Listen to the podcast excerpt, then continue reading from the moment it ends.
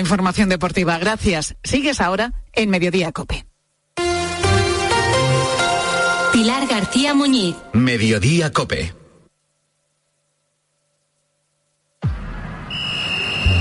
Deportes. Deportes. Cope Bilbao. Estar informado.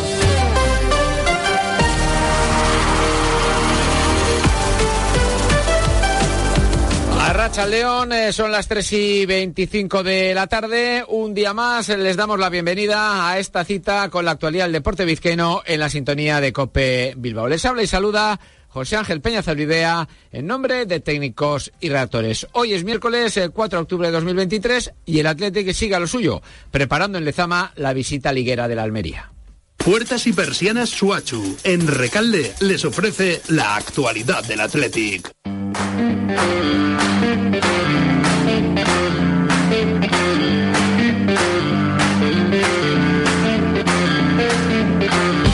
Y lo hace, digo, el Athletic, me refiero a la preparación del choque ante el Almería, con Valverde pendiente de la enfermería. Y es que hay que actualizar el estado de los eh, tocados eh, rojiblancos. Son bajas eh, para el choque del viernes, Nolascoen y Galarreta. También parece que Vesga no va a llegar a tiempo después de esa eh, contusión torácica sufrida. Es duda, se mantiene siendo duda Unai Gómez. Las buenas noticias, Ander Herrera y Guruceta, que hoy han trabajado ya con el eh, grupo. También Valverde recupera a Sanzet después de un partido de sanción y podría eh, contar y reclutar al cachorro Jaureguizar si se confirman las bajas que les acabo de comentar. Vamos a hablar en los próximos minutos con un buen tipo, un eh, buen jugador que además eh, quiere encontrar de una vez por todas el sitio que le corresponde dentro de la plantilla Athletic. Nos referimos a Sier Villalibre.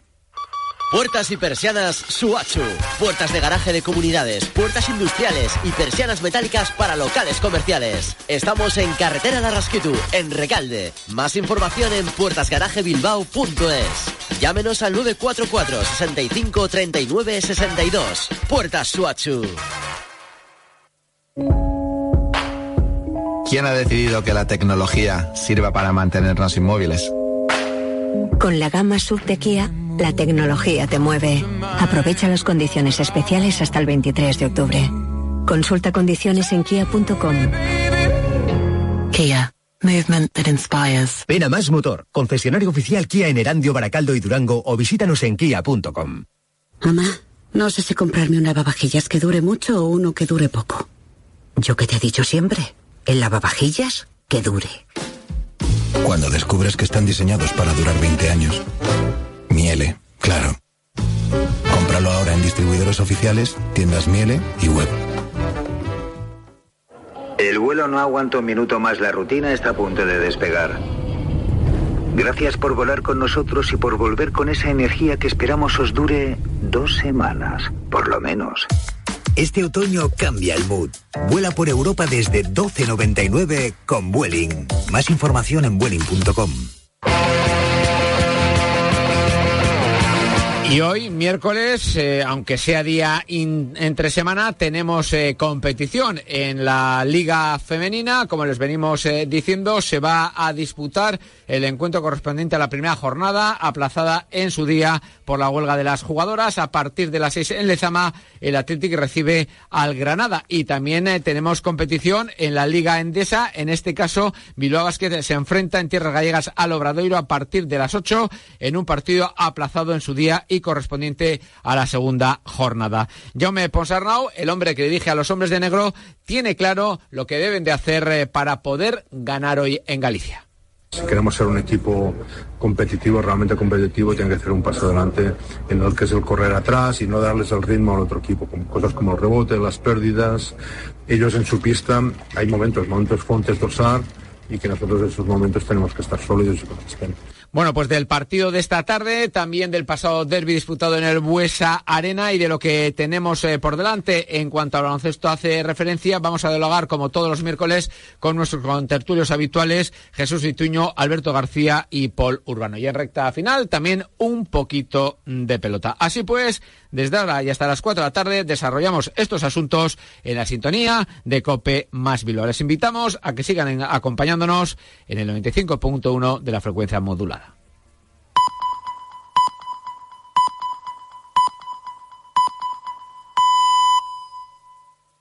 en las tres y media, las dos y media en Canarias. Pilar García Muñiz. Mediodía Cope. Estar informado.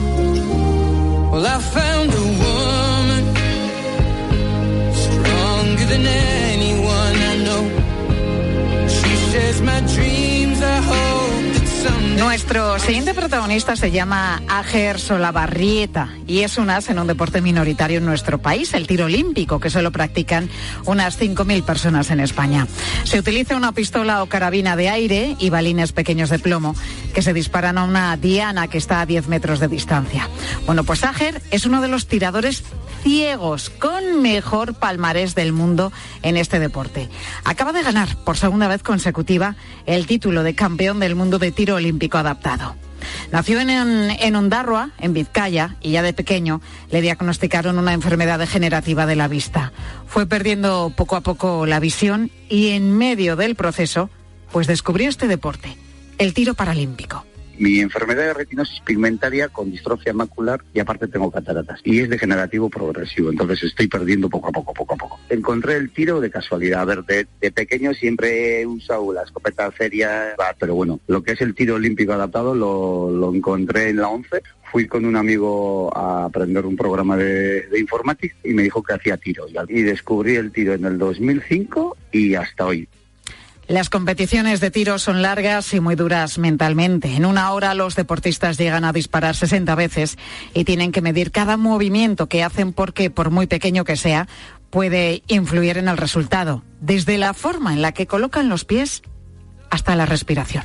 Una vez que se pase la técnica, el 85% del tiro es la cabeza. Y como dice mi, mujer también, la fase de clasificación son 60 tiros, pero es que no consta de una competición de 60 tiros, son 60 competiciones de un tiro, porque cada vez que descansas la carabina, la cabeza empieza a revolucionarse. O sea que, uff, todo cabeza. Pero ¿cómo consigue Ager, como el resto de deportistas ciegos, ser tan preciso en un deporte que requiere tanta agudeza visual? Pues eh, utiliza el oído más que la vista tiene un sistema que le indica con un sonido dónde está la diana y a partir de ahí, pues él apunta a ese lugar. Brutal, una sensación, o sea, lo único que nos diferencia del tiro olímpico para adaptación es el sistema de puntería, que consta de dos dispositivos. Un dispositivo se pone en la diana y es un emisor que emite una luz infrarroja LED. Y luego tengo una cámara con un programa especial de software de reconocimiento de objetos a alta velocidad que va cambiando de sonido. Reconvierte la luz en sensor y según me voy acercando al centro se va agudizando. Y cuando ya llego al centro cambia de tono. Ager tira con carabina, un arma que pesa unos 5 kilos y compite en dos modalidades, en pie y tendido. Lo que no cambia es la distancia a la que está la diana, que como te decía antes se encuentra a 10 metros de distancia. En pie, lo único que tengo es un trípode para apoyar la carabina mientras cargo. Y la carabina estoy yo de pie y aguanto yo la carabina pulso. Y en tendido, simulamos estar tendido, pero tiramos sentados en una banqueta sin ningún respaldo y sin ningún apoyabrazos, apoyados con los dos codos en, en, una, en una mesita que no puede superar los 90 centímetros de diámetro y me ayudo de una correa. Los deportistas de tiro adaptado van además acompañados durante toda la competición por sus asistentes. En el caso de Ager, su guía, su asistente es su mujer, Maite. Reconoce que sin ella nada de lo que ha conseguido hubiera sido posible la figura del asistente, que en mi caso es mi mujer, es imprescindible, prioritario, porque nosotros no podemos practicar nuestro tiro sin el asistente. Son nuestros ojos. Todo lo que yo no puedo hacer, lo hace él. Al principio prepara el dispositivo, prepara toda la carabina, luego me encara a mí a la, diana y luego me va diciendo dónde estoy impactando. Entonces, sin ellos no seríamos capaces de hacer nada. Y en mi caso, mi mujer, que aparte de mi asistente, es, es mi todo. Pues con su mujer, con Maite, ha formado un equipo que le ha llevado a lo más alto en el tiro olímpico adaptado.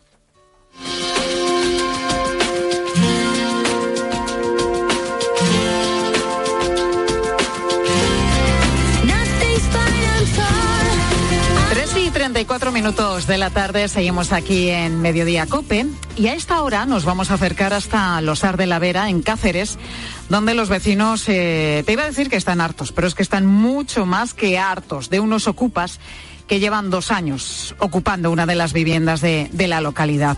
Se sabe que son jóvenes, pero realmente no se saben cuántos son. Creen los vecinos que son entre cinco y siete ocupas. Esta mañana además pensaban que habían logrado echarles ya del pueblo porque muchos vecinos se concentraron este pasado lunes delante de la casa al grito de Ocupas Fuera.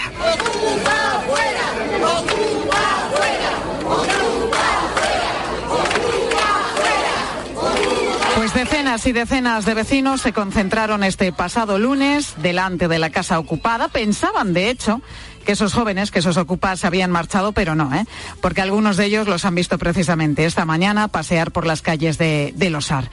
Están deseando que se vayan, porque los vecinos creen que los ocupas están además detrás de varios robos que ha habido en el pueblo. Miguel Ángel Bautista es el presidente de la Asociación de Vecinos de Losar. Miguel Ángel, muy buenas tardes.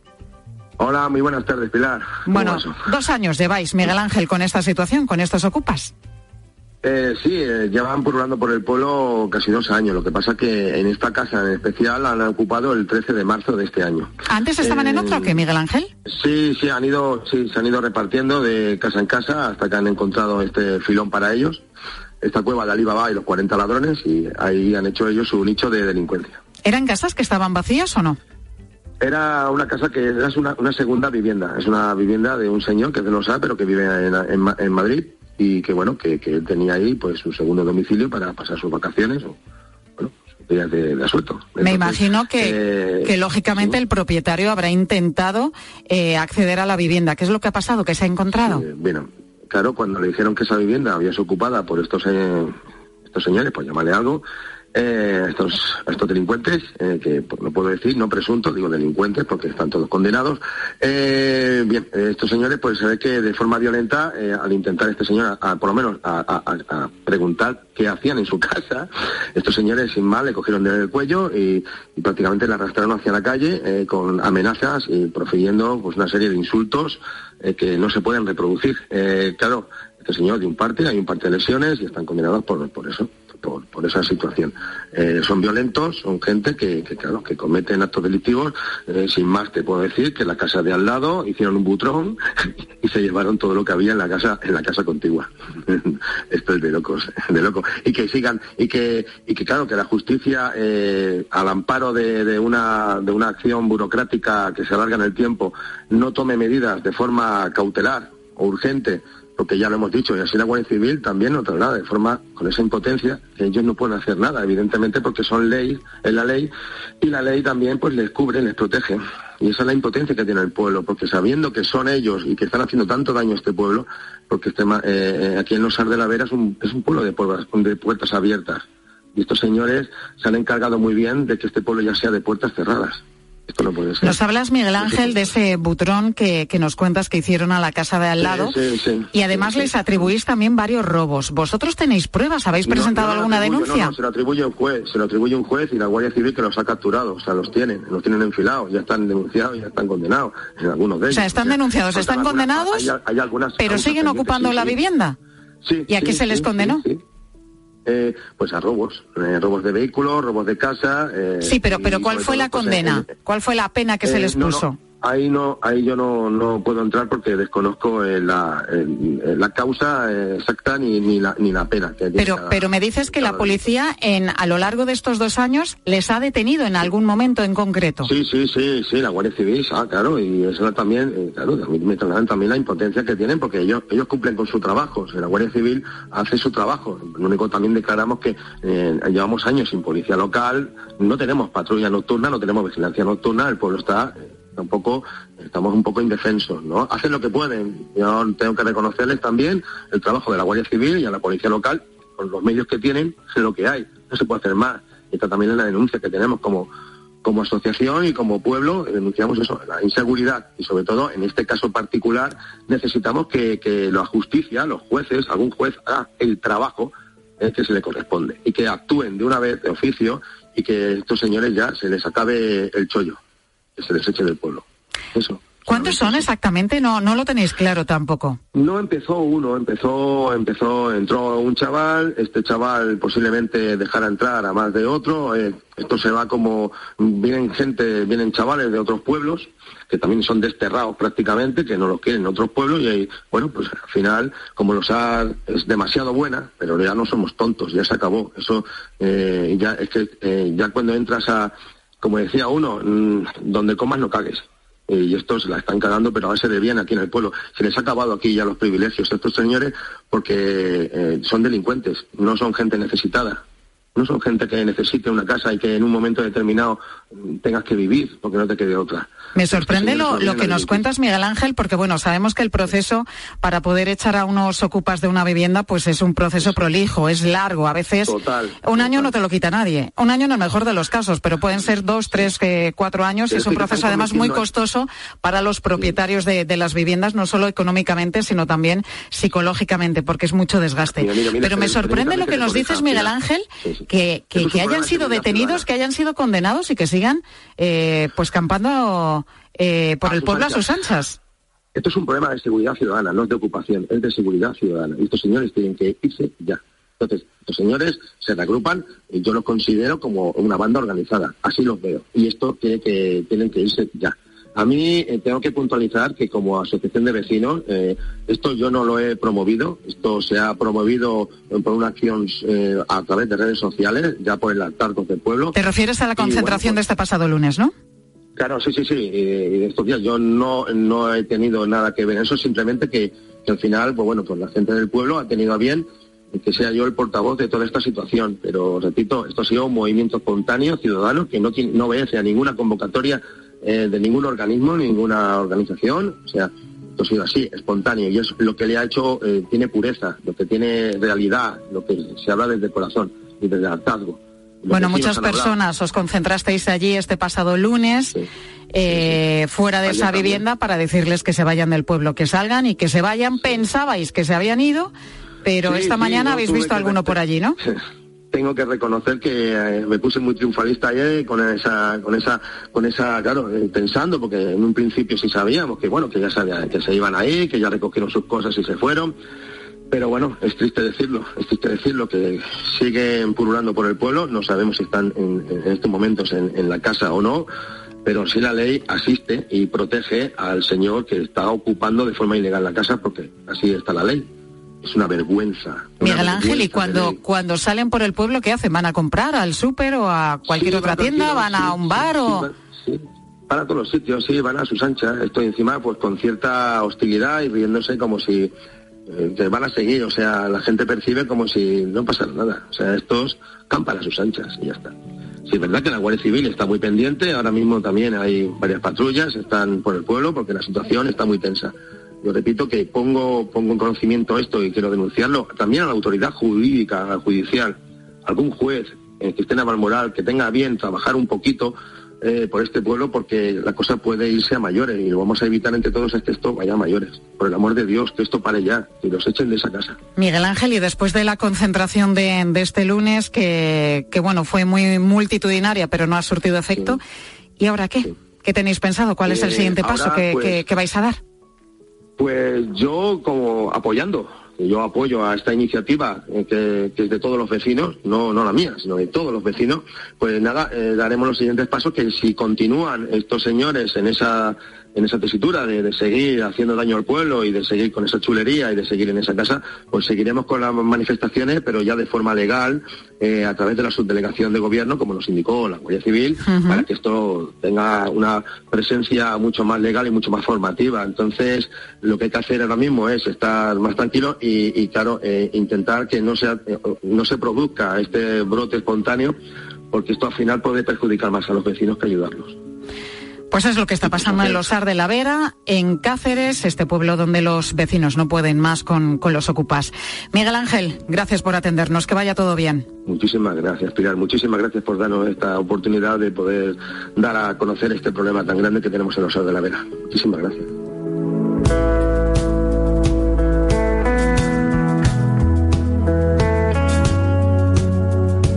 Escuchas Mediodía Cope. Con Pilar García Muñiz. Estar informado. Bueno, pues eso es lo que está pasando en ese pueblo cacereño con, con los ocupas que ya nos ha contado el presidente de la Asociación de Vecinos, que ocuparon primero una casa, que luego se metieron en otra y que son, eh, pues según denuncian los vecinos, el foco ahora mismo de altercados y de problemas. Bueno, pues vamos a continuar. Son las 3 y 44 minutos. Y tú imagínate que, que empiezas las vacaciones así, de la manera que, que te voy a contar a continuación. De la manera que la empezaron además los pasajeros del vuelo que, que, no lo hicieron de la mejor forma, del vuelo del que te voy a hablar ahora. La situación es la siguiente. 300 pasajeros, 300 personas que despegan desde Madrid con destino a Cancún en México, la mayoría para disfrutar de unas vacaciones y muchos además en familia. Bueno, pues durante el vuelo, un hombre, bueno, más bien un energúmeno a bordo y que se había pimplado una botella entera de whisky, se pone a realizar tocamientos a pasajeras y azafatas. Cuando le recriminan además su actitud, llega incluso a amenazar y a pegar a todo aquel que trataba de mediar en la situación. Y todo esto a 35.000 pies de altura en mitad del Océano Atlántico. El piloto, pues ante esta situación que cada vez se iba tensando un poquito más, lo que tuvo que hacer es pedir ayuda. Y cogió el eh, micrófono y pidió si había entre los pasajeros pues algún miembro de las fuerzas y cuerpos de seguridad del Estado, si alguno viajaba a bordo, que se pusiera en contacto, dijo con la tripulación. Y así fue. Dos guardias civiles y dos policías fuera de servicio que estaban con sus familias consiguieron finalmente reducir a este individuo y ponerle las bridas de seguridad. Vale, campeón. Bueno, estos que estás escuchando son los aplausos de los pasajeros cuando por fin ese avión aterrizó en Cancún y la policía de México entró en el aparato y se llevó a este hombre detenido. Bueno, pues esto que hemos escuchado, hombre, no pasa todos los días, no es lo común cuando cogemos un avión, pero de vez en cuando sí que ocurre, ¿eh? Personas que se emborrachan y que montan todo este lío a bordo, que se ponen violentas y al final pues causan problemas de seguridad en los aviones. Por eso nos hemos preguntado por los protocolos, por la forma de proceder en estos casos, porque situaciones así pues ya te digo que no se dan todos los días, pero de vez en cuando, como hemos contado, se producen. Sofía Buena, muy buenas tardes. ¿Qué tal, Pilar? Buenas tardes. Bueno, Sofía, antes incluso de subir a un avión. ¿Nos pueden impedir el paso si detectan que ya estamos, podemos decir, perjudicados por los efectos del alcohol? Sí, porque el primer paso es el personal de tierra. Ellos están autorizados de que si ven, por ejemplo, a alguien que no está en las mejores condiciones, le prohíban subir. Lógicamente no tienen un alcoholímetro, pero deberían, al menos con las normas en la mano, pues evitar que alguien entre. Antonio Escobar es tripulante de cabina en ejercicio y delegado del sindicato SITPLA. Nosotros no tenemos un alcoholímetro eh, lo que tenemos que sacar es conclusiones a partir del comportamiento del pasajero, pero no solo del comportamiento presente, porque a lo mejor es demasiado tarde, sino también del comportamiento en previsión, el, potencial, el que puede pasar. ya ni que decir tiene si el pasajero ha venido a bordo con síntomas de ebriedad o síntomas de exceso de simpatía o de un comportamiento exagerado todos sabemos, con todo respeto para los asturianos, que, hay algunos que vienen ya cantando la Asturias Patria Querida y dices, pero vamos a ver, eh, esta exaltación del alcohol, pero no lo han cortado en la puerta y no le han permitido esto. Bueno, pues imaginamos el siguiente caso, que no en esos controles no han detectado nada extraño, o bueno, han mirado para otro lado. El caso es que ese pasajero que va un pelín perjudicado con el alcohol accede al interior del avión. No hemos despegado todavía. ¿Qué puede hacer ahí el personal de, cabina, Sofía? Pues mira, incluso el avión es capaz de darse la vuelta en pista para que baje ese pasajero, porque es lo que tiene que hacer para no comprometer la seguridad. En el caso de que el pasajero no quiera bajarse, incluso pueden llamar a la Guardia Civil para que le baje a la fuerza. Desde luego, si se detecta a tiempo, el vuelo no puede salir. Y si el avión ya ha despegado, cuando el personal se da cuenta de que esta persona no está bien y puede verse comprometida la seguridad del vuelo, pues lo primero algo de que es de cajón. Si no está bien, no se le debe seguir suministrando alcohol. En cuanto al comportamiento de, la tripulación, pues sí, hay que saber decirle hasta aquí. Y de hecho, a, a mí mismo, hace poco, me tocó decirle a un pasajero de business hasta aquí porque se estaba bebiendo más de media botella de whisky. Me dijo, no, no, si yo me comporto fenomenal. Dije, claro que sí, le podemos ofrecer cualquier otro tipo de bebidas y calientes, y pues claro que sí, pero más alcohol no. Y entonces me dijo, pero vamos a ver, si yo no tengo ningún, ningún comportamiento no sé cuántos, digo, me está dando la razón. Bueno, hay que decir que el alcohol, claro, es eh, legal consumirlo y servirlo a bordo de un avión. Pero bueno, no nos sirven más alcohol porque, como nos decía este comandante, pues eh, vemos que la actitud no, no, es la ideal y que el alcohol eh, va a tensionar un poco más esta situación.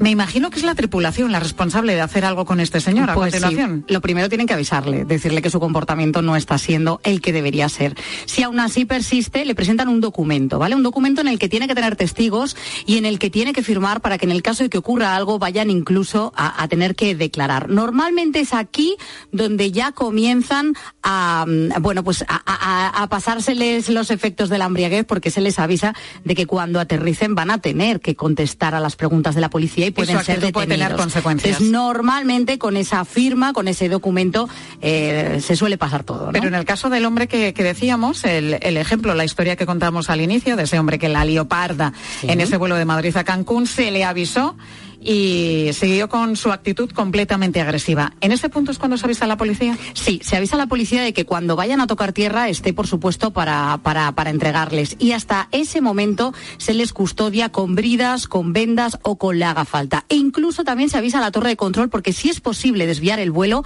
esto se hace. Javier Martínez, comandante y director del Departamento Técnico del SEPLA. pues evidentemente podría incluso llegarse al caso de tener que desviar el vuelo y de tener que desviar el vuelo a algún, algún aeropuerto alternativo que de los que tenemos en ruta. Nosotros en todos los vuelos, en cada momento, tenemos en, en ruta algún alternativo al cual sabemos que nos podemos desviar con una buena metodología y con una buena capacidad para, para que aterrice el avión. Y si el vuelo no es posible desviarlo, como decimos, el personal de cabina tiene que custodiarle con bridas, eh, con vendas, con todo tipo, lo que sea. Inmovilizarlo siempre de las manos, no a ningún elemento fijo de- del avión, hasta que, bueno, pues pueda aterrizar ese avión y se pueda poner en manos todo de, de la policía. Bueno, pues este es el protocolo de seguridad en estos casos en los que alguien pasadito de vueltas con el alcohol, pues ya ves que, que la monta a bordo de, de un aparato en pleno vuelo además. Gracias, Sofía. A ti. Precisamente en relación a este caso os preguntábamos a vosotros, los oyentes de mediodía, si habíais pasado pues una situación similar, si os habíais encontrado en una situación similar a bordo de un avión o en un aeropuerto. ¿Qué es lo más llamativo o sorprendente que os ha pasado en un vuelo? La mejor y la peor experiencia. ¿Y qué nos han contado los oyentes? Ángel Correas, buenas tardes. ¿Qué tal, Pilar? Muy buenas. Eh, mira, Rosario en concreto viajó a Ibiza en su primera vez el avión y la cosa no fue demasiado bien. Cuando yo estaba arriba y vi el aeropuerto, yo estaba sumamente convencida de que nos íbamos al agua, Mm, porque yo solo veía muy pequeño. Yo decía, no salimos, no salimos. Y bueno, pues cuál fue mi sorpresa que cuando aterrizamos yo me había hecho pis enterita. O sea, un miedo espantoso. Prueba de ello que no he vuelto. Mira que me gustó Ibiza, pero yo no he vuelto. Bueno, pues estas cosas pasan. Cuando sí, se pasan, tiene sí. una situación de tensión, de miedo, que se te escapa. El muelle, que está un poco flojo y dices, "Ay, va, se me ha escapado. En fin. Bueno, vamos tiene que ir flojo el muelle ahí, ¿eh? en una situación que dices, me estrello contra el agua, fíjate si se te afloja. Bueno, Manolo, que se fue de viaje de novios a Tailandia y le pasó eso, que un pasajero también iba pasadito con el alcohol. Tuvieron que venir personal de la tripulación, se lo llevaron unas dos horas o así a la parte de atrás del avión y ya cuando vino vino bastante tranquilo. No sé si le abrieron la puerta y le dijeron, mira lo que te espera si te portas bien. Bueno, escucha este, ¿eh? a José Luis, pues parece que le gusta volar, pero en su caso la anécdota que nos cuenta no es que se moviera el avión, es que más bien a él se le movían las tripas. Escucha. Pocos viajes que he hecho en avión han sido bien, han ido bien. Y tan solo uno, el último que recuerdo, cuando vinimos de Bilbao, que habíamos estado tomando unas ostras, parece que estaban en no muy malas, en malas condiciones y tuve problemas gástricos. Madre mía. Deje movidito. Madre que, te mía, avión. madre mía, sí, no sé cuánto era el vuelo, ha dicho que venían de Bilbao, no De sé si era un vuelo ¿no? corto, No, si era no un vuelo nacional, mucho. pero imagínate un vuelo de 10 o 12 horas después de que te has comido unas ostras que no te han sentado bien. Vamos, te haces fuerte en el cuarto de baño y por allí no Mira, pasa yo nadie. lo pasaría mal aunque fueran 10 minutos, te lo digo en serio, ¿eh? Madre mía, José Luis, un viaje desde luego inolvidable. Laia dice que a ella y a su amiga nunca, bueno, nunca se habían alegrado tanto de que un avión se retrasara. Y es que no iban a llegar al vuelo, pero gracias a un retraso de dos horas pudieron dormir en casa. Cuando llegamos nos encontramos el aeropuerto acordonado y nos dijeron los policías que no se podía acceder al aeropuerto ni coger ningún vuelo porque habían encontrado unas bombas de la Segunda Guerra Mundial. Total, que habían aplazado nuestro vuelo salvándonos de perderlo y es así como pudimos volver a casa. La gente tenía un cabreo increíble y nosotros estábamos que nos lo creíamos con la suerte que habíamos tenido. Oye, pues sí. Pues sí, está bastante bien. Oye, mira, y un último oyente, Álvaro, eh, iba de Londres a Mallorca, a un vuelo donde hay mucho, mucho turista, y alguno de esos turistas pues iba un poquito pasado. Una historia que nos recuerda lo que ha ocurrido precisamente en ese vuelo Madrid-Cancún. El pasado verano cogí un vuelo de Londres a Mallorca y había un grupo de ingleses que habían bebido muchísimas cervezas antes de entrar eh, allí en el avión. Entonces los azafatos, viendo su estado actual, decidieron dejarlos en tierra porque es que ya la habían estado liando en la fila antes de entrar en el avión. Pues bueno, mira, pues es lo que nos contaba antes el comandante, que es una de las opciones. Si te ven que vas ya con, con problemas y que, que, vas en estado de embriaguez, no, pues directamente. Como un piojo. Eh, eso es, pues directamente no subes al avión, que es lo más responsable, desde luego. Gracias, Correas. Vamos con Pilar Cisneros para conocer qué nos van a contar enseguida en la tarde. Hola, Pilar. Pues mira, Fernando de Aro acompaña a Jonathan en su barco de pesca en la bahía de Algeciras y comprueba en primera persona cómo Jonathan es hostigado por las patrullas gibraltareñas. Es algo a lo que tienen que enfrentarse cada día los pescadores de, de la zona. Enseguida te contamos cómo son de tensos esos encuentros. En la tarde de Cope con Pilar Cisneros y Fernando de Aro.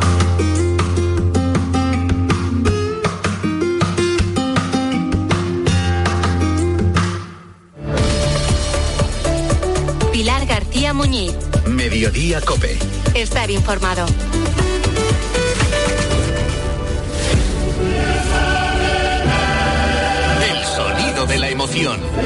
Este miércoles desde las seis y media de la tarde. La Champions. Me emociona. Música, maestro. Atlético de Madrid, Feyenoord. Oporto, Fútbol Club Barcelona. ¡Lo va a contar la COPE! Es para contarlo. Tiempo de juego con Paco González, Manolo Lama y el mejor equipo de la radio deportiva. Cuenta atrás, partidazo Champions. Un año más, el número uno del deporte. Y recuerda, atención, la información también continúa con Ángel Expósito y la linterna en Cope Más, Onda Media, Cope.es y la aplicación móvil. Gestos sencillos que pueden cambiar vidas. Incluir a Save the Children en tu testamento es uno de ellos. Este gesto solidario se transformará en educación, medicinas y ayuda humanitaria para la infancia que más lo necesita. Infórmate sin compromiso en savethechildren.es o llamando al 937 37 15. Testamento solidario Save the Children. Las vidas que te quedan por vivir. Securitas Direct. ¿En qué puedo ayudarle? Buenas, llamaba porque quiero instalar una alarma. ¿Ha sufrido algún robo? No, pero lo han intentado mientras estábamos en casa de mi madre celebrando su cumpleaños y ya no me quedo tranquilo. Pues no se preocupe. Si usted quiere, esta misma tarde le instalamos su alarma. Protege tu hogar frente a robos y ocupaciones con la alarma de Securitas Direct. Llama ahora al 900-666-777. La gama eléctrica Citroën Pro se carga en la descarga o cuando acabas la carga. La de cargar, no la del punto de carga que viene incluido. Y cargado viene también tu Citroën Iberlingo con condiciones excepcionales financiando. Vente a la carga hasta fin de mes y te lo contamos. Financiando con Estelantis Financial Services. Condiciones en citroen.es. Hazte ahora de legalitas y siente el poder de contar con un abogado siempre que lo necesites. Llama gratis al 900 605 o entra en legalitas.com. Elige tu Cope Bilbao. 97.8 y Cope Más 95.1 FM. El vuelo no aguanta un minuto más. La rutina está a punto de despegar. Gracias por volar con nosotros y por volver con esa energía que esperamos os dure dos semanas, por lo menos. Este otoño cambia el mood. Vuela por Europa desde 12.99 con Vueling. Más información en Vueling.com. Pues nos llevamos este lavavajillas, que es el que más dura, ¿no? No sé, vamos a pensarlo un poco, que acabamos de llegar. ¿Pensar el qué? Cuando descubres que están diseñados para durar 20 años, lavavajillas Miele, claro. Cómpralo ahora en distribuidores oficiales, tiendas Miele y web. En Clínica Dental Daniel Molina, implantes por cirugía guiada. Última tecnología con escáner intraoral para hacer férulas antirronquidos y ortodoncia invisible. Tu dentista de confianza, en particular de Allende 14, Santuchu. Por todos los que sueñan con David Bisbal en Bilbao. El aclamado artista reconocido mundialmente presentará el próximo 7 de octubre su nuevo espectáculo Me Siento Vivo en Miribilla. Pop, sonido ochentero, pop latino, bachata, disco y grandes baladas atemporales con una producción espectacular. Entradas a la venta en entradasnervion.com y el corte inglés. No soy como los... Colaboran Residencia de la Tercera Edad Recalde, Restaurante Ibérico Santuchu, Promoción Inmobiliaria Célere Cruces 4, Asador Fuentene de Zamudio, Nuevas Carreras, Centro de Formación Politécnico, Camping La Ballena Alegre Costa Brava, Restaurante El Rincón del Vino de Ezcray y Patatas Fritas Los Leones. Escuchas Cope. Disfruta del mejor entretenimiento y sigue la actualidad en cope.es, TDT, Onda Media, FM y en tu móvil.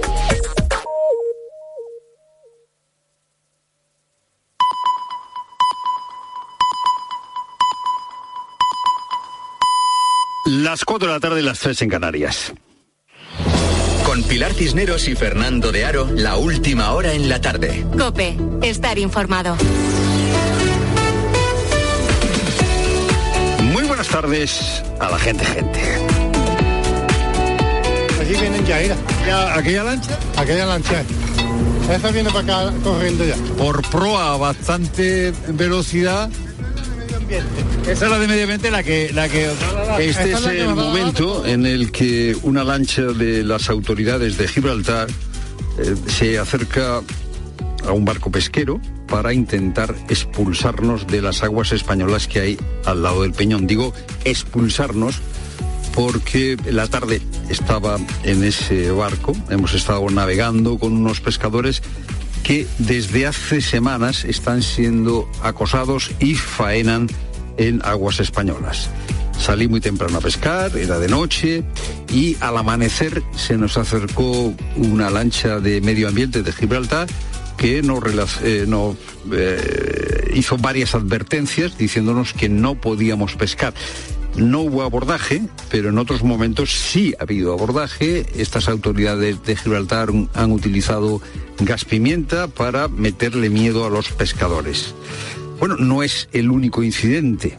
Es habitual que los pescadores sean acosados y ayer mismo la que fue acosada fue la Armada Española.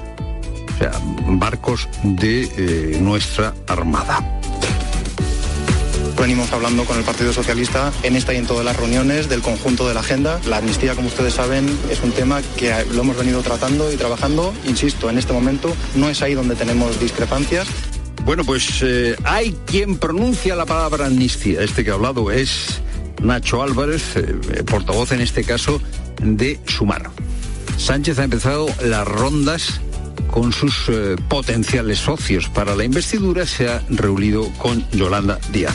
Y pues Nacho Álvarez ha reconocido lo que todos sabemos, que eh, ya han negociado eh, la cuestión de la investidura. Otra cosa es que queden flecos. Nacho Álvarez eh, no tiene problemas eh, de hablar con eh, la prensa de la amnistía, pronuncia la palabra, ya sabemos que Sánchez no.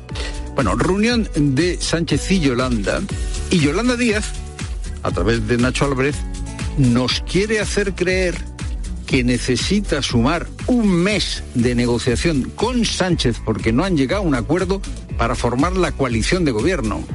En este momento tenemos diferencias importantes entre Sumar y el Partido Socialista, las tenemos todavía pendientes y queremos trabajar en ellas. Yo creo que nos toman por tontos, ¿eh? Nos toman por tontos. Que nos digan que hay diferencias muy importantes y que necesitan un mes es tomarnos por tontos, porque hace solo cuatro días Yolanda Díaz ya hablaba de lo que iba a hacer en el gobierno en el que va a estar. No vamos a estar en el gobierno para conformarnos. Queremos más, porque el reto es la igualdad. La aportación de sumar al gobierno de España tiene que ver con los temas que preocupan a la gente. No vamos a estar para conformarnos. O sea, que daba por supuesto que sí, que iba a estar. Entonces, ¿para qué nos dice ahora que necesitan un mes? Bueno, también eh, pulsa el botón de stop eh, eh, o de pausa. Puigdemont dice ahora que tiene que consultar con los miembros del Consell de la República. ¿Qué es eso del Consejo de la República? Bueno, pues este es un organismo que se inventó Puigdemont el 30 de octubre de 2018 eh, para adornar eh, su fuga de la justicia. Es un organismo que en realidad siempre ha estado bajo el control de Puigdemont, que ha sido ocasión de, o motivo de enfrentamiento entre los diferentes independentistas y ahora pide, pide, pide eh, que se consulte a este Consell y que esa consulta dure hasta el 23 de octubre. Pues otra pausa. Claro, ahora, ahora entendemos por qué Francina Armengol, la presidenta del Congreso, no dio ayer una fecha para el debate y la votación de investidura. Se tiene hasta el 27 de noviembre para poder uh, hacer posible esta investidura exitosa en el Congreso de los Diputados. Bueno, pues Fejo hoy precisamente ha denunciado que eh, Armengol actúa al dictado de Moncloa. Es evidente. Eh, Sánchez necesita tiempo, Puigdemont necesita tiempo, Yolanda Díaz necesita tiempo y la presidenta del Congreso, que ha dado muestras de no tener ningún tipo de independencia, les da tiempo. Es lo primero, no lo único. Buenas tardes, Hacienderos. Buenas tardes, Fernando. Buenas tardes a todos. Y el Supremo da 20 días a Irene Montero para que en las redes sociales publique su condena por haber acusado de maltratador a un hombre. La ministra de Igualdad ya se había visto obligada a pagarle una indemnización de 18.000 euros. Patricia Rossetti. El Supremo reclama además a Irene Montero 5.400 euros por intereses y costas de los 18.000 que tuvo que pagar al exmarido de María Sevilla, expresidenta de Infancia Libre, por llamarle maltratador. Y en el plazo de 20 días, la ministra de Igualdad en Funciones tiene que publicar en su cuenta de Twitter el encabezamiento y fallo de la sentencia condenatoria, que elimine el mensaje del 25 de mayo en que reproducía las acusaciones y que lo publique, que publique la resolución en un periódico de ámbito nacional y que lo haga a su costa. El Supremo ha dictado hoy un auto de ejecución de la sentencia del pasado 8 de junio. Y en Orense, la Guardia Civil ha pillado conduciendo a una niña de 13 años. Lo hacía por un polígono industrial acompañada de su padre. Y no es la primera vez que los agentes cazan a menores al volante por la misma zona. Juan Maceiras. Fue una patrulla de tráfico la que observó en el polígono de San Cibrao das Viñas un vehículo conducido por una persona joven que no demostraba destreza al circular. Le ordenaron detener el coche y comprobaron que era una menor de edad de tan solo 13 años y que acompañada de su padre realizaba prácticas para aprender a conducir. El caso de la niña fue puesto en conocimiento de la Fiscalía de Menores y a su acompañante, su padre, se le imputó como cooperador necesario en la comisión de un posible delito contra la seguridad vial. La Guardia Civil ha detectado seis episodios similares en los últimos meses en esa zona y advierte que las sanciones pueden ser de tres a seis meses de cárcel o multa de 12 a 24 meses. Y en Francia, Macron propone modificar la actual constitución vigente desde 1958 y ampliar el ámbito de los referéndums a temas sociales. El presidente francés hace además un guiño a la isla de Córcega y a sus constantes reclamaciones de autonomía. Asunción Serena. Emmanuel Macron quiere dejar su impronta en la constitución con una serie de reformas que van desde la inscripción del aborto como derecho fundamental a simplificar la organización de un referéndum de iniciativa compartida o abrir la puerta a una nueva etapa de descentralización como prometió hace una semana en Córcega. Indivisible, en effet, ne signifie pas uniforme. Invisible no significa uniforme. El ideal republicano es suficientemente fuerte como para acoger las adaptaciones y particularidades. La unidad de Francia, tras tantos siglos de centralización que muestran hoy sus límites, soportará mejor esta nueva repartición de poderes. Sin embargo, Macron ha renunciado a reformar el artículo 6 de la Constitución que impide al presidente de la República efectuar más de dos mandatos sucesivos. Y en los deportes hoy son protagonistas la Champions y Marc Márquez, Luis Munilla. Marc Márquez porque ha anunciado el final de su relación con Honda después de 11 años y 6 títulos mundiales juntos. Se queda hasta final de temporada y previsiblemente el año que viene estará junto a su hermano Alex en Ducati Gresini. Hoy se cierra la segunda jornada de la Champions con dos equipos españoles. A las 7 menos cuarto, Atlético de Madrid Feyenoord y a las 9 Oporto Fútbol Club Barcelona. Ojo a lo del Metropolitano, que es partido de alto riesgo con 4.000 holandeses en Madrid y muchos de ellos sin entrada. Así suenan hasta ahora en el centro de la capital.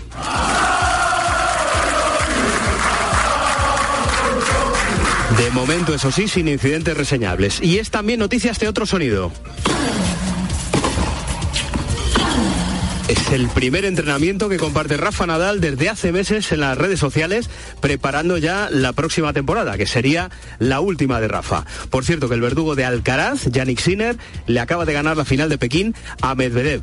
Hoy comenzamos tiempo de juego a las seis y media con la Champions y también con la jornada en segunda y en la Liga F. Suenan fuertes esos golpes de Nadal. Nadal. Gracias, Luis. Bueno, es tiempo ya para la información de tu cope más cercana. Pilar Tisneros y Fernando de Aro. La tarde.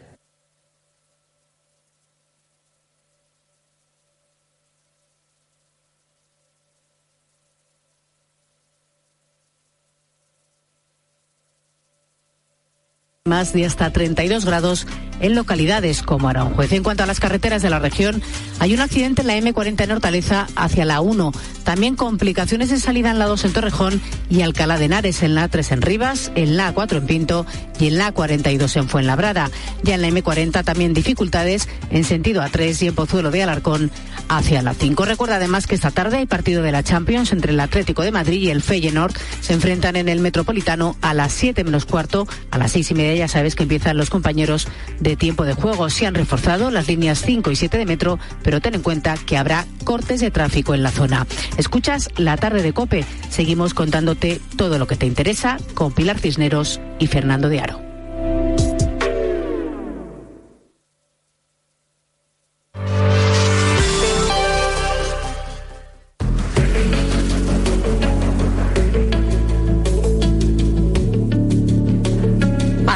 Acosan barcos y patrulleras gibraltareñas a pescadores españoles. Ya está, ahora sí tenemos que trabajar. Con el barco ahí, con tres tíos, a ver si nos abordan, si no nos abordan. Está diciendo que las redes son ilegales. ¿Qué le digo? ¿Te parece que me va a romper la red? ¿Qué le digo? A mí me dicen que son agua española y puedo pescar. Siempre el mismo protocolo. ¿Qué quiere que yo le haga? Yo vengo a pescar porque soy, soy legal. ¿Qué quiere que te diga? Y así también. Y ahora se quedan aquí dándonos vueltas, nosotros sabiendo ver qué nos van a hacer. Y ahora a esperar a ver si llama a la policía y nos quieren llevar para dentro para el castillo. ¿Algunos los, co- os cogen o qué? Antiguamente sí llevaron un bar- una embarcación en la que tuvieron allí varios meses. Compañeros han tenido que ir a, a a juicio, pero han archivado los casos.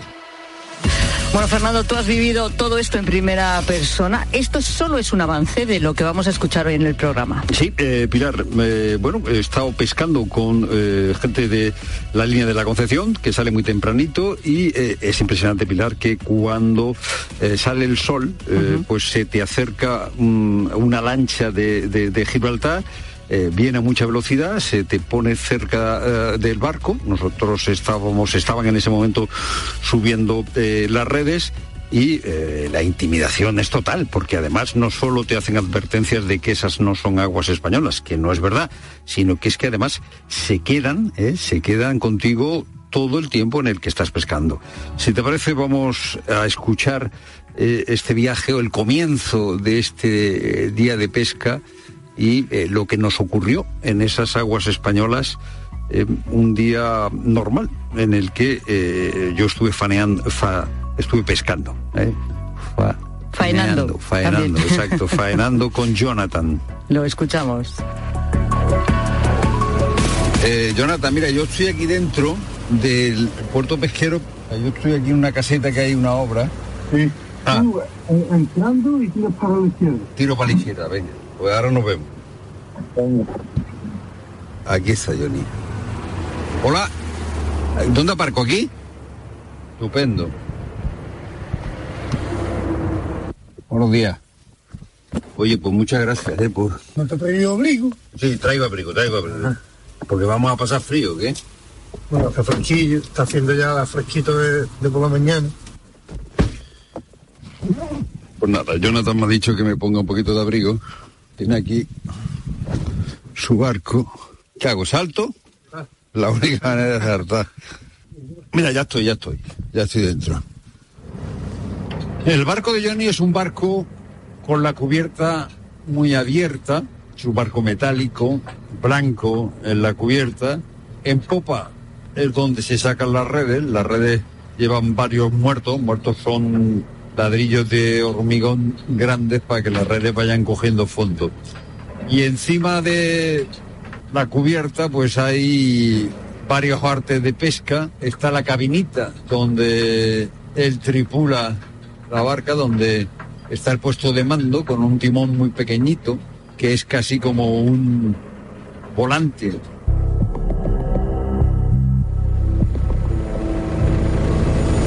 Acaba de arrancarlo. Puerto pesquero de Algeciras, La Tunara, todo oscuro, claro, todavía no ha amanecido.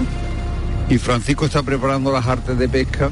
El barco se llama Mi Daniela. Estamos, está desamarrando los cabos. Ya, ya salimos, ya salimos de puerto. Quiero meter aire. Ahí dentro de la cabina, aquí que me da el aire que si no me mareo en la cabina, que ya me lo sé yo esto. ¿Tú cuándo sales, Johnny? ¿Todos los días a esta hora? Todos los días salimos, sobre. Según la marea. ¿Cómo tenemos la marea? Pues ahora son mareas buenas, esta semanita. Oye, ¿y cómo se está dando la pesca estos días? Pues mira, ayer nos dieron un corte en las redes. ¿Quién os cortó la red? Pues seguramente, como es la zona de Gibraltar, pues embarcaciones recreativas de, de allí, de Gibraltar. Principalmente porque nadie va a pescar